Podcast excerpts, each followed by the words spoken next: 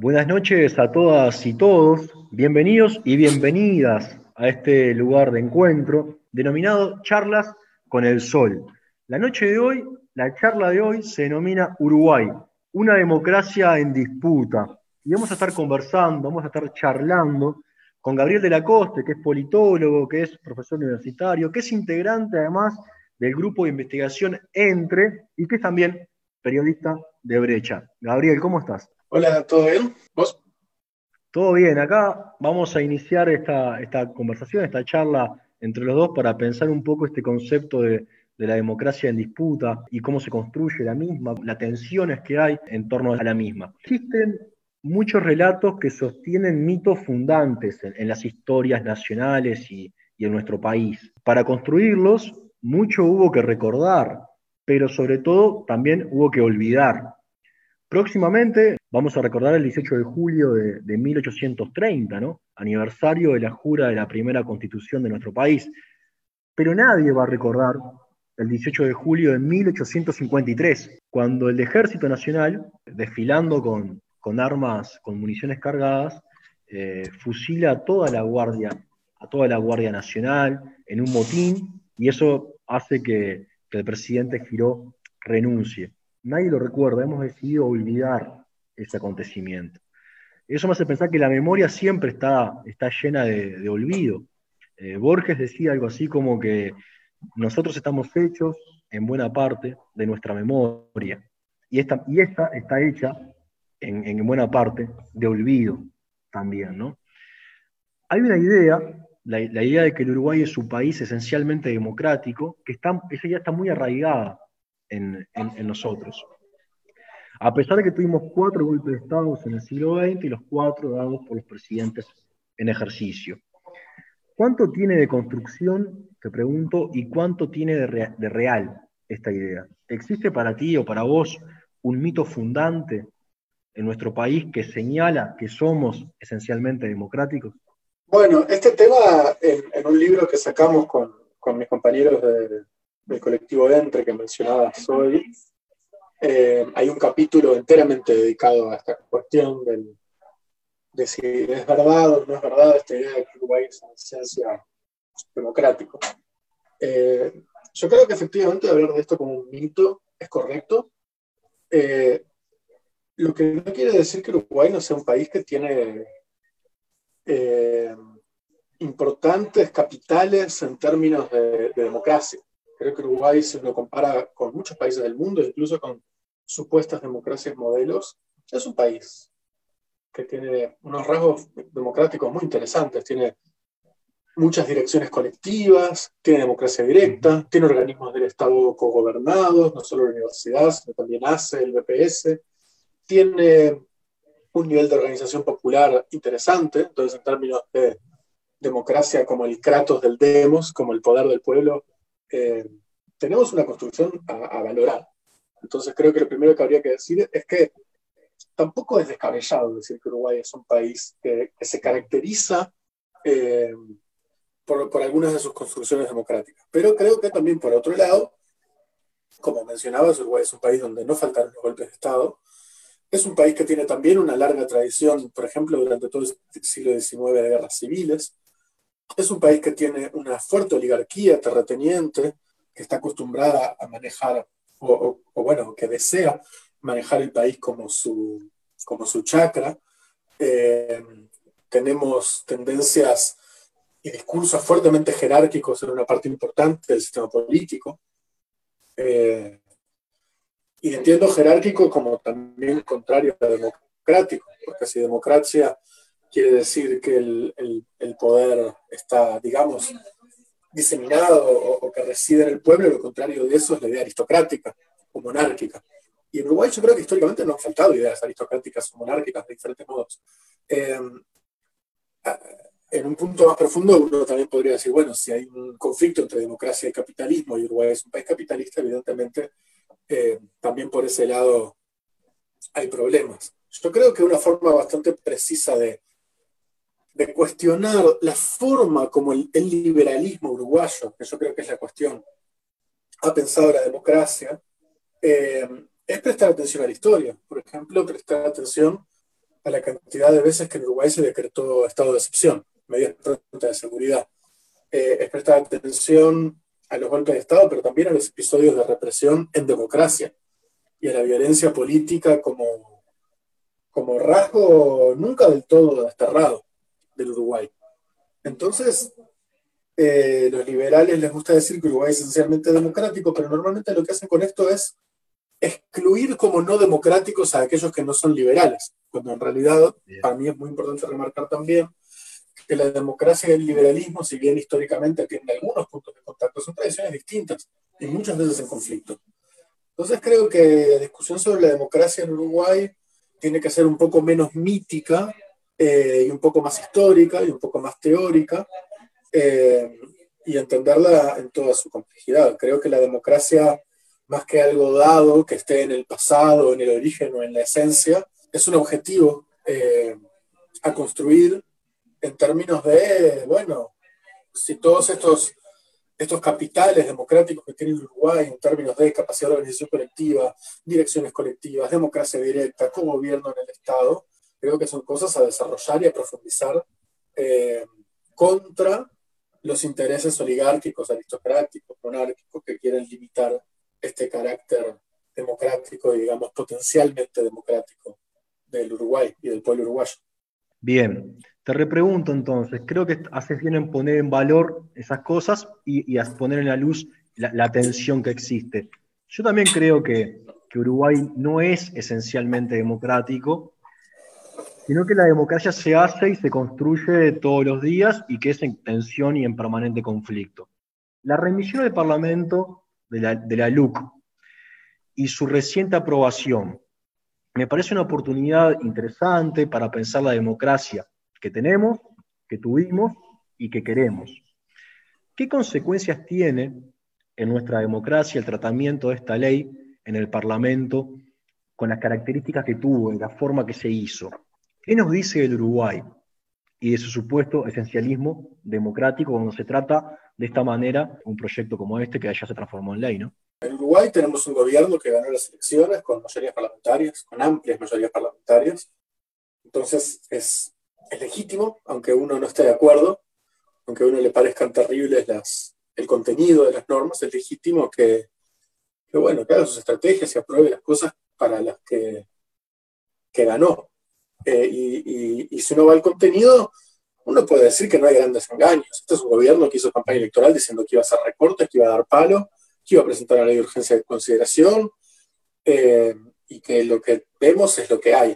Entonces, por ese lado, yo creo que uno puede decir que hay, eh, que bueno, que acá no hay, nada, no hay nada que no fuera predecible y que de algún modo el gobierno está comportándose como cualquier gobierno que gana las elecciones e implanta su agenda.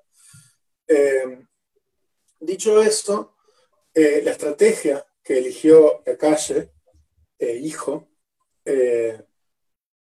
por un montón de motivos, quizás por la fragilidad de su coalición, eh, quizás porque algunas de las cosas que va a hacer tienen, son impopulares en términos de que no tienen mucha aceptación, eh, quizás para plantar las semillas de la posibilidad de reformas profundas en el futuro, fue aprobar, el, digamos, el chasis institucional con el que va a gobernar sumamente rápido en los primeros meses de gobierno con una ley de urgente consideración.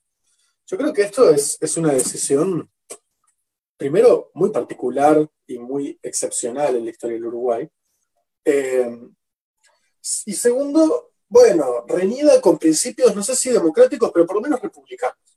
Es decir, mandarle al Parlamento eh, una super ley de, de, de, cientos de artículos implica reforma educativa, eh, cambios fiscales, cambios administrativos, cambios en el código del proceso penal, cambios en las atribuciones de la policía. Es una ley, una regla fiscal.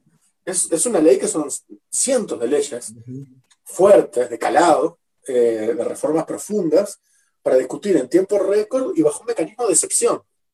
Y esto yo creo que es muy importante, porque cuando hablábamos de, de democracia, eh, para mí eh, es importante tener en cuenta que los mecanismos de excepción no es que sean en esencia antidemocráticos. Todo el mundo entiende que aún en el régimen más democrático del mundo hay momentos particulares en los cuales eh, hay que tomar medidas y no se puede deliberar demasiado. Pero En este caso se usa una medida de excepción para promulgar una ley que no es eh, para paliar una situación de excepción, sino que es para eh, aplicar la agenda del gobierno a gran velocidad. Entonces, hay algo que, bueno, que sí, que para mí muestra una actitud arrolladora del gobierno, una actitud eh, autoritaria en el sentido de, la imposición eh, de una agenda y del ejercicio de la autoridad eh, vertical. Y, bueno, si uno piensa en, que la democracia, entre otras cosas, implica un nivel de, horizontalidad, de consenso, de diálogo, de, reconocimiento de legitimidades diferentes a la que gobierna, evidentemente acá hay, una lesión a la capacidad deliberativa de la democracia uruguaya, en este caso en su parlamento. Pero, como hablábamos al principio, Uruguay tiene institutos de democracia directa. Entonces, lo que sucede en el parlamento también puede ser contestado popularmente eh, y veremos si sucede en este caso. Estamos hablando con Gabriel de la Coste en Charlas con el Sol. El título es Uruguay, una democracia en disputa. Otro, otro tema, otro mito fundante que tiene nuestro, nuestro país es la partidocracia, ¿no? La historia que tú hablabas está muy ligada a los partidos políticos tradicionales, tiene mucho peso lo institucional. La idea es que este país fue construido por, blancos y colorados y que son partes incluso de la nación oriental, esos partidos, está arraigada. Ahora, hay mucho pueblo organizado por fuera de los partidos políticos. Eh, el pueblo organizado ha sido un sujeto histórico importante en, nuestro país, desde el, desde éxodo del pueblo artiguista hasta la huelga general que hace poco conmemoramos y que estamos conmemorando en, este, en estos primeros días de julio, ¿no? Una huelga general donde la clase obrera uruguaya tuvo un gran simbolismo, la planificó y, la pudo realizar. En momentos donde prima lo, individual, donde cada uno cuida su círculo más, más cercano, por, por sobre la solidaridad incluso, donde la acción colectiva cada vez es más difícil de, poder instrumentar, porque somos individuos atomizados, separados, donde los colectivos que reúnen al pueblo organizado, como los sindicatos eh, y los movimientos sociales, son hostigados. Yo veo dos peligros acá en, este escenario. ¿no? Uno, el olvido de que el sujeto histórico eh, colectivo es importante y ha sido importante la acción colectiva en la historia. Y la otra es la deslegitimación de esos sujetos históricos expresados en, colectivos.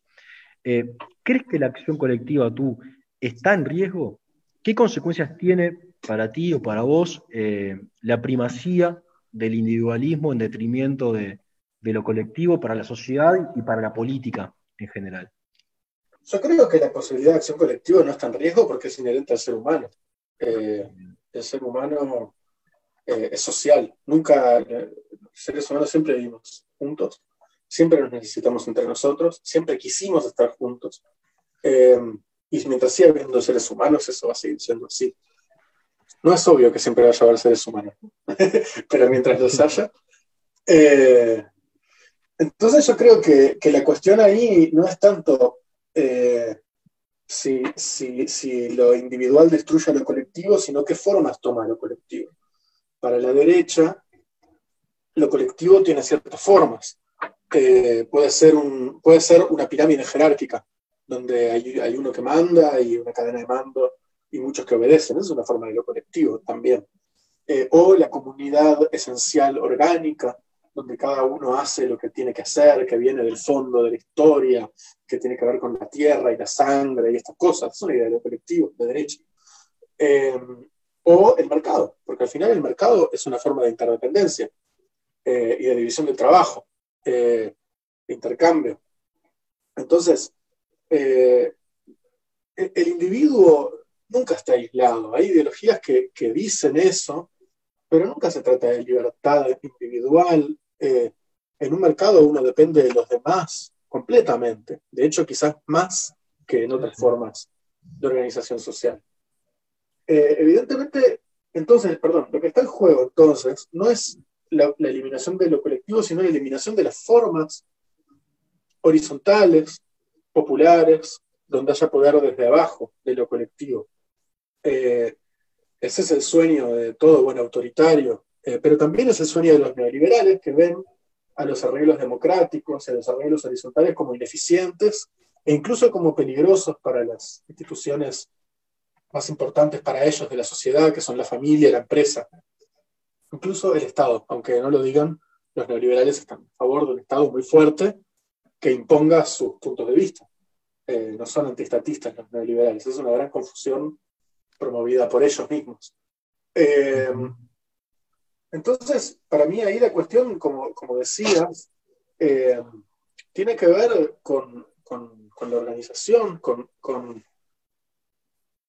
no tanto con, con la existencia o no de lo colectivo, sino con las formas como se organiza lo colectivo, con la deliberación, con, la con el pensamiento, con, con vidas eh, comunitarias, con, formas no excluyentes. Eh, y, creo que, ahí hay una cuestión profundamente política eh, que tiene que ver de cómo pensamos nuestra vida colectiva y en la cual nuevamente Uruguay tiene una, tradición, como decías, maravillosa. Eh, un país donde a la gente no le gusta que se la lleven por delante, eh, donde los trabajadores estuvieron muchas veces muy bien organizados, donde las ideas de izquierda fueron muy importantes desde muy temprano, eh, donde hubo siempre, o por lo menos desde finales del siglo XIX, una idea de ilustración popular,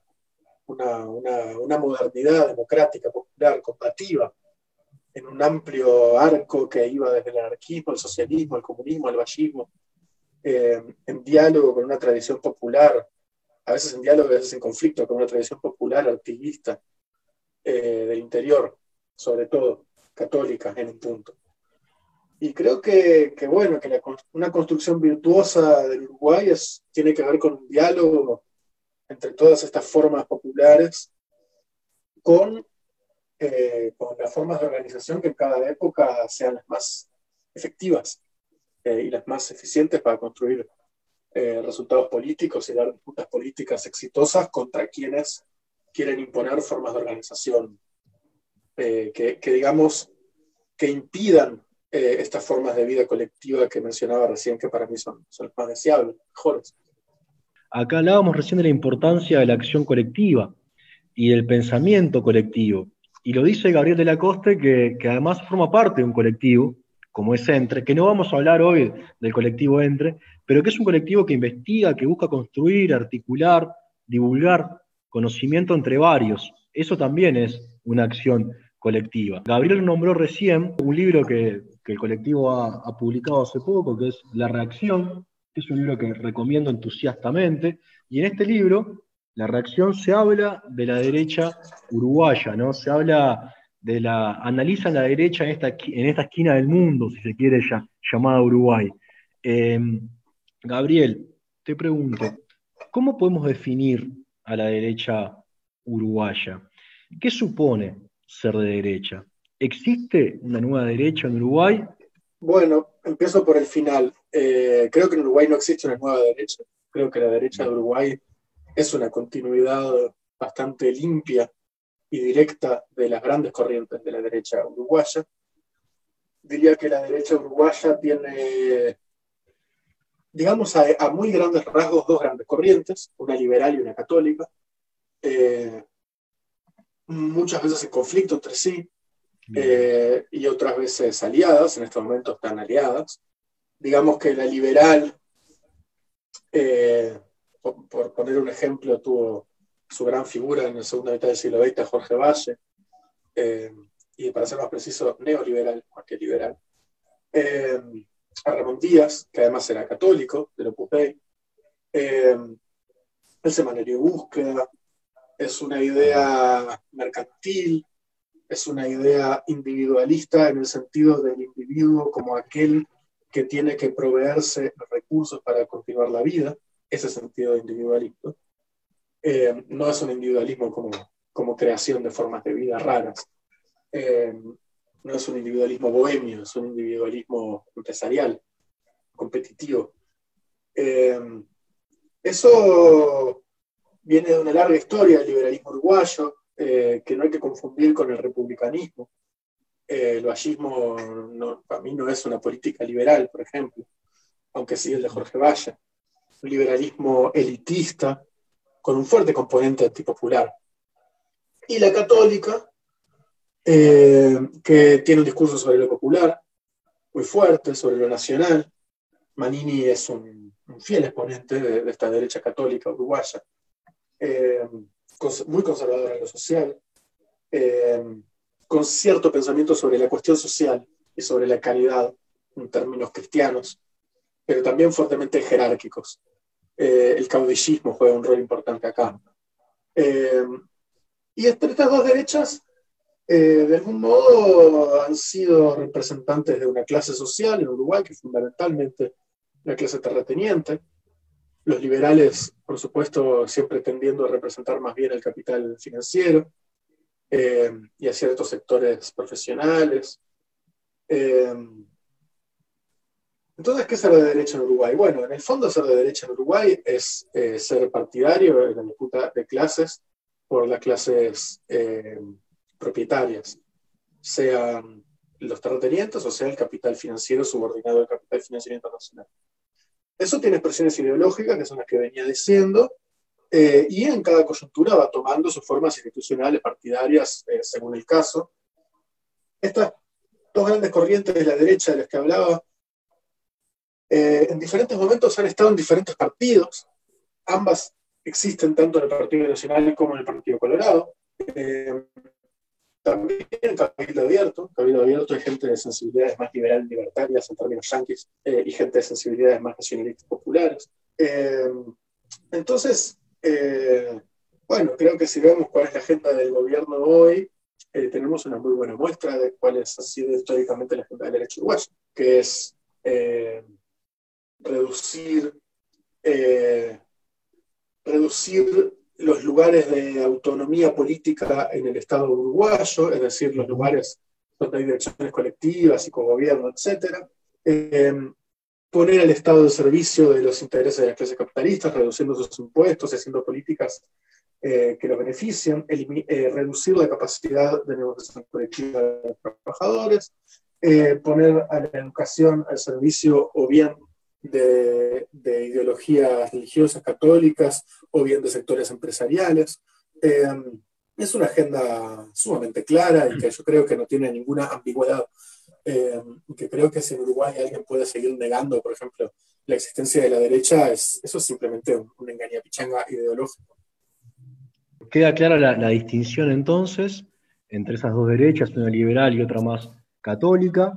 Eh, que es verdad que han, ocupado distintos partidos o sectores de partidos tradicionales en, en, lo largo de la historia. Ahora, hay una derecha que, ha crecido mucho en los últimos años, no solamente en Uruguay, sino también en el mundo, que es una, extrema derecha, ¿no? más racista, con componentes xenófobos, que se muestra muy irreverente políticamente, políticamente incorrecta, ¿no? Trump, Bolsonaro, algún caso acá en Uruguay también. Eh, y se presentan como los verdaderos representantes del, pueblo, ¿no? Y se, muestran en contra de lo distinto, de lo foráneo, de las minorías, de los inmigrantes, de otros estados incluso. Son una especie de perfectos antisistema dentro del sistema. Sin embargo, tienen su origen y son respaldados por los mismos intereses que rigen el sistema actual, ¿no? Eh, ¿Crees que hay una contradicción entre esa imagen que proyectan y los intereses que en verdad defienden? Y la pregunta puntualmente sería, ¿cómo pueden construir un relato y resultar creíbles? Un debate del que participó hace unos años Steve Bannon, que fue asesor de Donald Trump, en el cual él decía eh, con toda claridad esto. Decía, después de la crisis del 2008, eh, las élites liberales están deslegitimadas. La gente que participa en Davos, el gran capital financiero, los tecnócratas, las Naciones Unidas, la gente no, no quiere a esta gente porque esta gente es la que nos llevó eh, al problema que tenemos hoy. Entonces, la única salida de esta situación va a ser populista. Eh, el populismo puede tomar dos formas. O es un populismo socialista, en el cual la gente se pone en contra del capitalismo, o es un populismo nacionalista en el cual direccionamos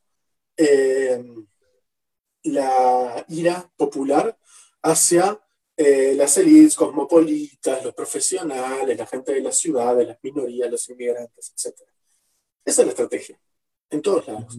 Ante el descontento económico y el sentimiento antielitista del pueblo, decirle al pueblo que la élite eh, son eh, los intelectuales, los inmigrantes y las minorías, y a través de eso salvar la legitimidad del capitalismo y desviar la atención del odio popular hacia la clase capitalista. Eh, esa estrategia funcionó muy bien eh, en todas partes del Occidente eh, y tiene, toma sus diferentes formas. Cabildo Abierto en Uruguay, a pesar de venir, como decíamos antes, de una larga historia de derecha católica popular uruguaya, toma de este manual con mucha claridad dice prácticamente lo mismo que dice Bolsonaro, que dice Orban en Hungría, que dice el gobierno de ultraderecha de Polonia, que dice el Frente Nacional de Francia, que dice Vox en España, que dice Trump en Estados Unidos, es lo mismo.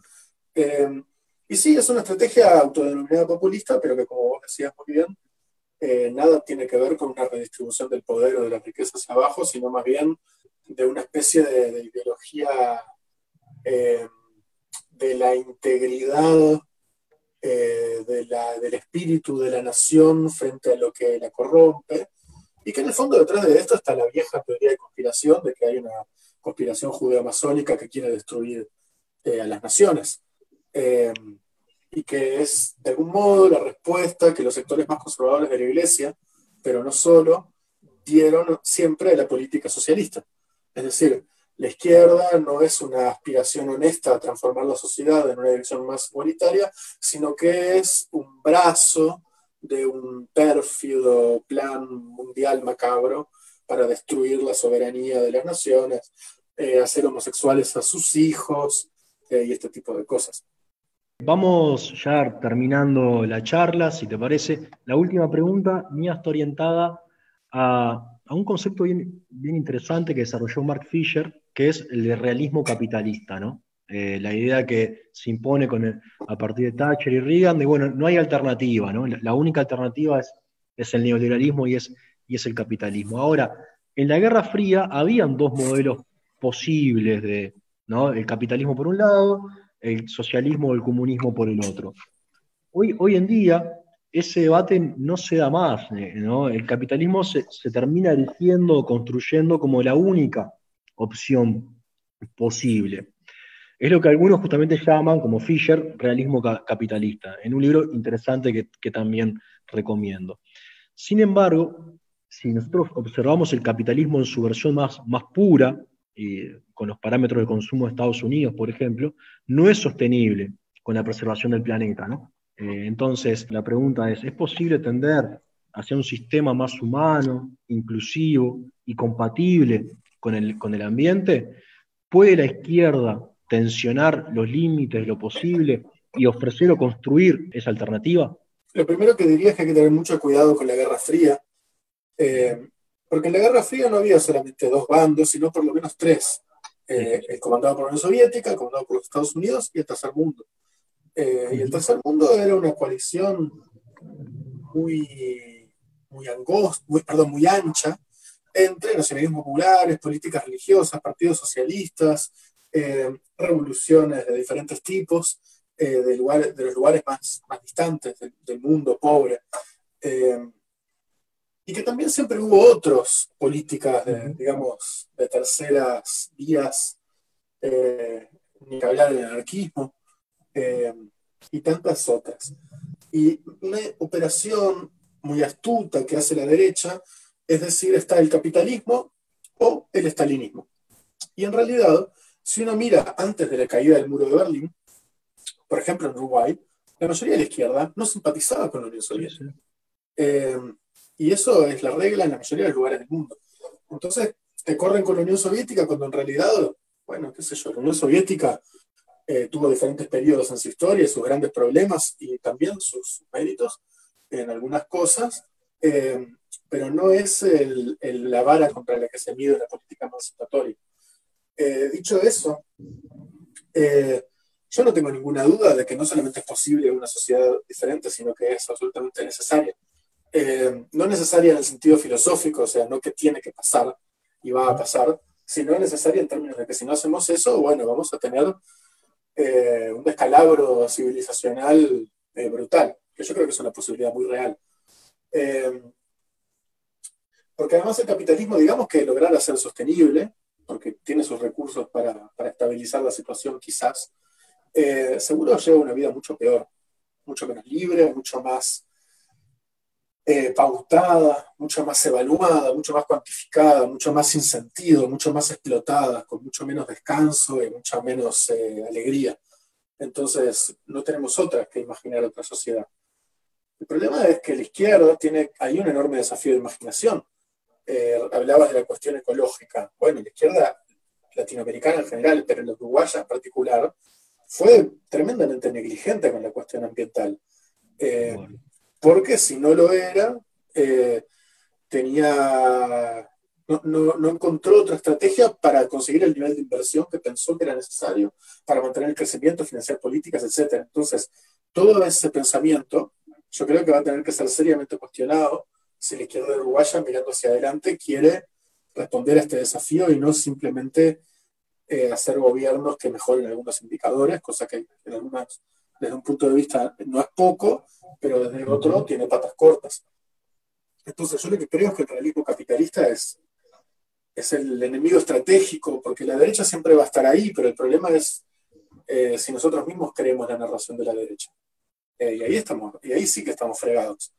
Eh, creo que, que, lograr salir del realismo capitalista no es simplemente una decisión, ni, ni correr por izquierda a las personas que tienen otras posturas, sino un profundo trabajo creativo e intelectual de ponerse a pensar efectivamente qué estrategias, qué movimientos, qué formas de organización, qué reformas, qué legislaciones, qué, qué transformaciones económicas qué alianzas son necesarias eh, para superar estos impases. Yo creo que ese trabajo no está hecho, ni siquiera está pesado, y, creo que, es una tarea de primer orden, debería ser el primer punto del orden del día de cualquier organización izquierda en Uruguay y cualquier lado.